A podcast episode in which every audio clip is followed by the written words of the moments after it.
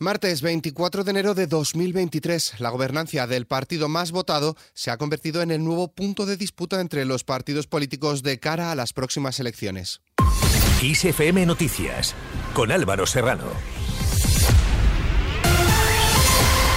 ¿Qué tal? El presidente del Partido Popular, Alberto Núñez Feijo, ha presentado en Cádiz su plan de calidad institucional que incluye 60 medidas para acabar con el nepotismo, opacidad y arbitrariedad, entre ellas que gobierne la lista más votada en las elecciones municipales sin dar juego a pactos entre una mayoría de concejales. Iniciativas para un mejor gobierno, como garantizar que la alcaldía recae en la candidatura que logre mayor respaldo popular directo en las urnas. El plan de reformas que incluye que gobierne la lista más votada en las elecciones municipales es una propuesta que no ha sido bien acogida por los líderes de otras fuerzas políticas. El PSOE considera que esta propuesta llega cuando los populares ven en riesgo sus gobiernos autonómicos. Al portavoz del PSOE en el Congreso, Pachi López, le parece una broma que el Partido Popular saque una propuesta de la lista más votada solo cuando está en riesgo que ellos gobiernen en algunos sitios. Así se ha pronunciado también Pilar Alegría, ministra de Educación. Partido Popular allá donde pueda gobernar dándose la mano y abrazándose con Vox lo va a hacer, pero esto no es una cuestión mirando hacia el futuro, es que ya es una realidad. Es que un número muy importante de comunidades autónomas eh, está gobernando la lista o el presidente o la presidenta que no obtuvo el apoyo mayoritario de los ciudadanos y lo hacen eh, porque el Partido Popular en su momento se apoyó con Ciudadanos y con Vox. Por su parte, la líder política de Ciudadanos, Patricia Wasp, ha lamentado que Feijó quisiera dinamitar la ley electoral, aunque con ello se cargue la representatividad y vaya, dice, en contra de la voluntad de los ciudadanos en las urnas. Feijó lo único que sabe es anunciar hoy una reforma electoral que dinamita y que se quiere cargar la representatividad eh, solamente para asegurarse gobernar. Eh, a mí me parece muy lamentable que los que creen que son la alternativa de este gobierno de Sánchez eh, se, erijan ahora en defensa de una reforma electoral que es más desigual todavía que la que tenemos. Por su parte, la presidenta de la Comunidad de Madrid, Isabel Díaz Ayuso, ha dicho estar segura de que la izquierda nunca aceptaría que gobierne la lista más votada como propone el presidente de su partido. Y por ello plantea elecciones a dos vueltas para evitar los juegos políticos y cambalaches que hacen que haya grupos, dice, muy minoritarios que sean decisivos en materias importantes. Pero lo cierto es que, por ejemplo, en Madrid, la lista más votada en las últimas elecciones no fue el Partido Popular, como bien recuerda Patricia Wasp. Yo le preguntaría al señor Feijó, además, es que con esta falacia de la reforma de la lista más votada es que el Partido Popular, por ejemplo, va a dejar de gobernar en Zaragoza o dejar de gobernar en Madrid, donde realmente no han conseguido la mayoría. Así ha hablado también sobre la medida electoral de Feijó Yolanda Díaz, vicepresidenta segunda del Gobierno. En Galicia, esto lo conocemos muy bien, fue un gran defensor siempre cuando no gobernaba él de la lista más votada. El problema es que cuando se quería materializar al revés, pues ya no le gustaba tanto la propuesta. Pero insisto, tiene un problema con la Constitución española y como todo el mundo sabe, el sistema de nuestro país es parlamentario y además es democrático. Es decir, tenemos que llegar, como hace él en Castilla y León y en otros lugares, pues a acuerdos entre las fuerzas democráticas. Continuando con las elecciones que se darán este 2023, el expresidente del gobierno, José María Aznar, ha celebrado el que considera como cambio espectacular que ha experimentado el Partido Popular el último año, pasando de ser hace un año, dice, un enfermo muy delicado, a convertirse ahora bajo el liderazgo de Alberto Núñez Feijóo en una formación que puede aspirar a pelear por intentar conseguir una mayoría suficiente para gobernar en España. Aznar también ha advertido que si en las próximas elecciones generales vuelve a gobernar PSOE y Unidas Podemos en coalición, se abrirá un proceso constituyente, dice, irreversible que afectará a la persistencia histórica de España. No tengo la menor duda de que si la coalición actual ganase las elecciones generales próximas, cosa que espero y deseo y creo que no va a ocurrir, pero si las ganase, en España se abre un proceso constituyente de manera irreversible, con unas consecuencias que no sabemos en este momento.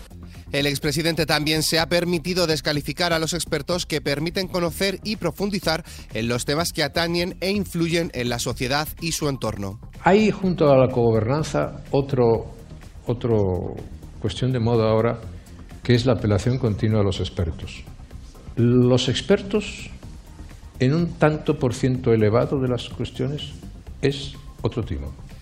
Por su parte, el presidente del Gobierno, Pedro Sánchez, abre el nuevo periodo de sesiones del Congreso en 2023 bajo la presión de un año marcadamente electoral y lo hace para dar cuenta de los acuerdos energéticos adoptados en el último Consejo Europeo, aunque sin duda estará presente la propuesta del Partido Popular para que gobierne la lista más votada.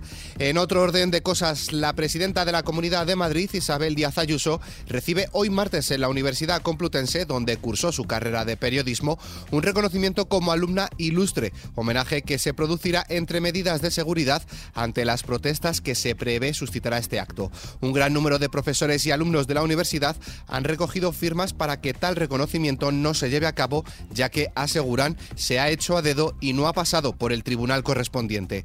En cuanto a las leyes, el Tribunal Constitucional abordará a partir de hoy martes en su primer pleno con la nueva mayoría progresista la admisión a trámite del recurso de Vox contra la ley del solo sí es sí, que ha supuesto hasta la fecha la rebaja de decenas de condenas por delitos sexuales en nuestro país. Según este partido, no hay nada positivo que deba ser salvado de la Ley de Garantía Integral de la Libertad Sexual del Gobierno, que causa, dicen, la más absoluta desprotección a las mujeres. En esta misma línea, la secretaria de Estado de Igualdad, Ángela Rodríguez Pam, ha insistido en que sería muy positivo que se comenzaran a instalar pulseras de control a los escarcelados previamente condenados por delitos sexuales. Asimismo, ha apostado por una mayor coordinación entre ministerios en la que, según ha dicho, ya se está trabajando uno de los trabajos fundamentales que tenemos que seguir haciendo las administraciones públicas es en dar confianza a las víctimas y que se puedan sentir acompañadas en todo el proceso y desde, el primer momento. ¿no? Por otro lado, los trabajadores para reformar la Ley de Seguridad Ciudadana, conocida como Ley Mordaza, encaran su final tras casi un año de negociaciones sin que los seis partidos a favor de una nueva norma hayan podido resolver sus divergencias en los cuatro puntos más polémicos. Más cosas, el Pleno del Congreso debate y vota hoy las convalidaciones o derogaciones de los dos últimos reales decretos aprobados para frenar las consecuencias económicas derivadas de la guerra en Ucrania y las ayudas para la reconstrucción de la isla de La Palma. La vicepresidenta primera, Nadia Calviño, ha pedido al Partido Popular que apoyen en el Congreso de los Diputados el Real Decreto Ley de nuevas medidas, ya que son, dice, necesarias para tener un crecimiento económico equilibrado. Petición a la que también se ha sumado Pilar Alegría. Nunca hemos contado con el apoyo de, del Partido Popular pero bueno, creo que hasta el último momento se tiene que mantener la esperanza y esperemos ¿no? que por una vez el Partido Popular se convierta en ese partido útil también desde la oposición. Hablamos ahora de huelgas y manifestaciones. El Consejo de Ministros aprueba previsiblemente los planes hidrológicos de varias cuencas, entre ellos la del Tajo, que establece los caudales ecológicos del río y que es objeto de polémica por los regantes de la cuenca, receptora del trasvase Tajo Segura, que han convocado distintos actos de protesta. Por su parte, el Sindicato Central de Regantes del Acuerdo Tajo Segura ha convocado para hoy una protesta junto al Palacio de la Moncloa en Madrid para mostrar su oposición al recorte del trasvase entre ambos ríos. Esta es la segunda protesta ya que el pasado 11 de enero miles de regantes y agricultores de las provincias de Alicante, Murcia y Almería se concentraron por la misma razón entre las puertas del Ministerio para la Transición Ecológica y el Reto Demográfico.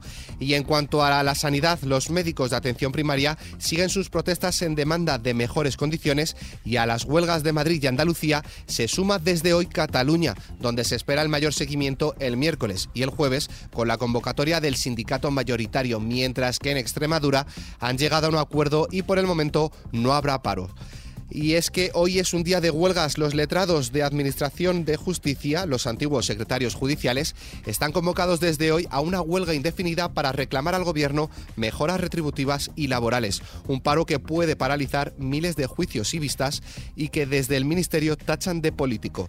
Justicia sostiene que de sus 11 reivindicaciones solo queda pendiente por cumplir una, la revisión del sistema de productividad y su complemento en la carrera profesional.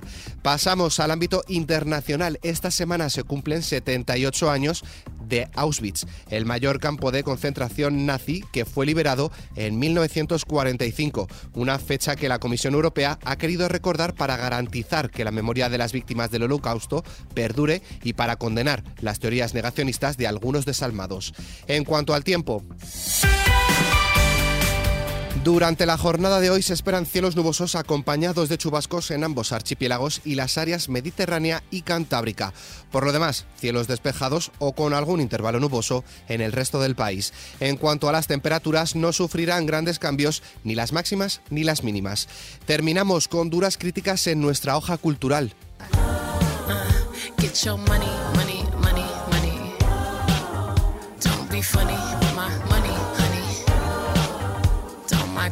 looks so yummy. Beyoncé ha actuado este fin de semana en la inauguración de un hotel en Dubai, cuatro años después de la última vez que se subía a un escenario y le han llovido las críticas. Sus fans no entienden cómo una figura tan grande del mundo musical y referente para la comunidad LGTBI, habiendo dedicado su último álbum a un familiar perteneciente al colectivo, ha sido capaz, por dinero, de pasar por el aro de los Emirates Árabes Unidos, un país en el que se persigue la homosexualidad. Con esta noticia, la cual podéis ampliar en nuestra web xfm.es, nos despedimos por el momento.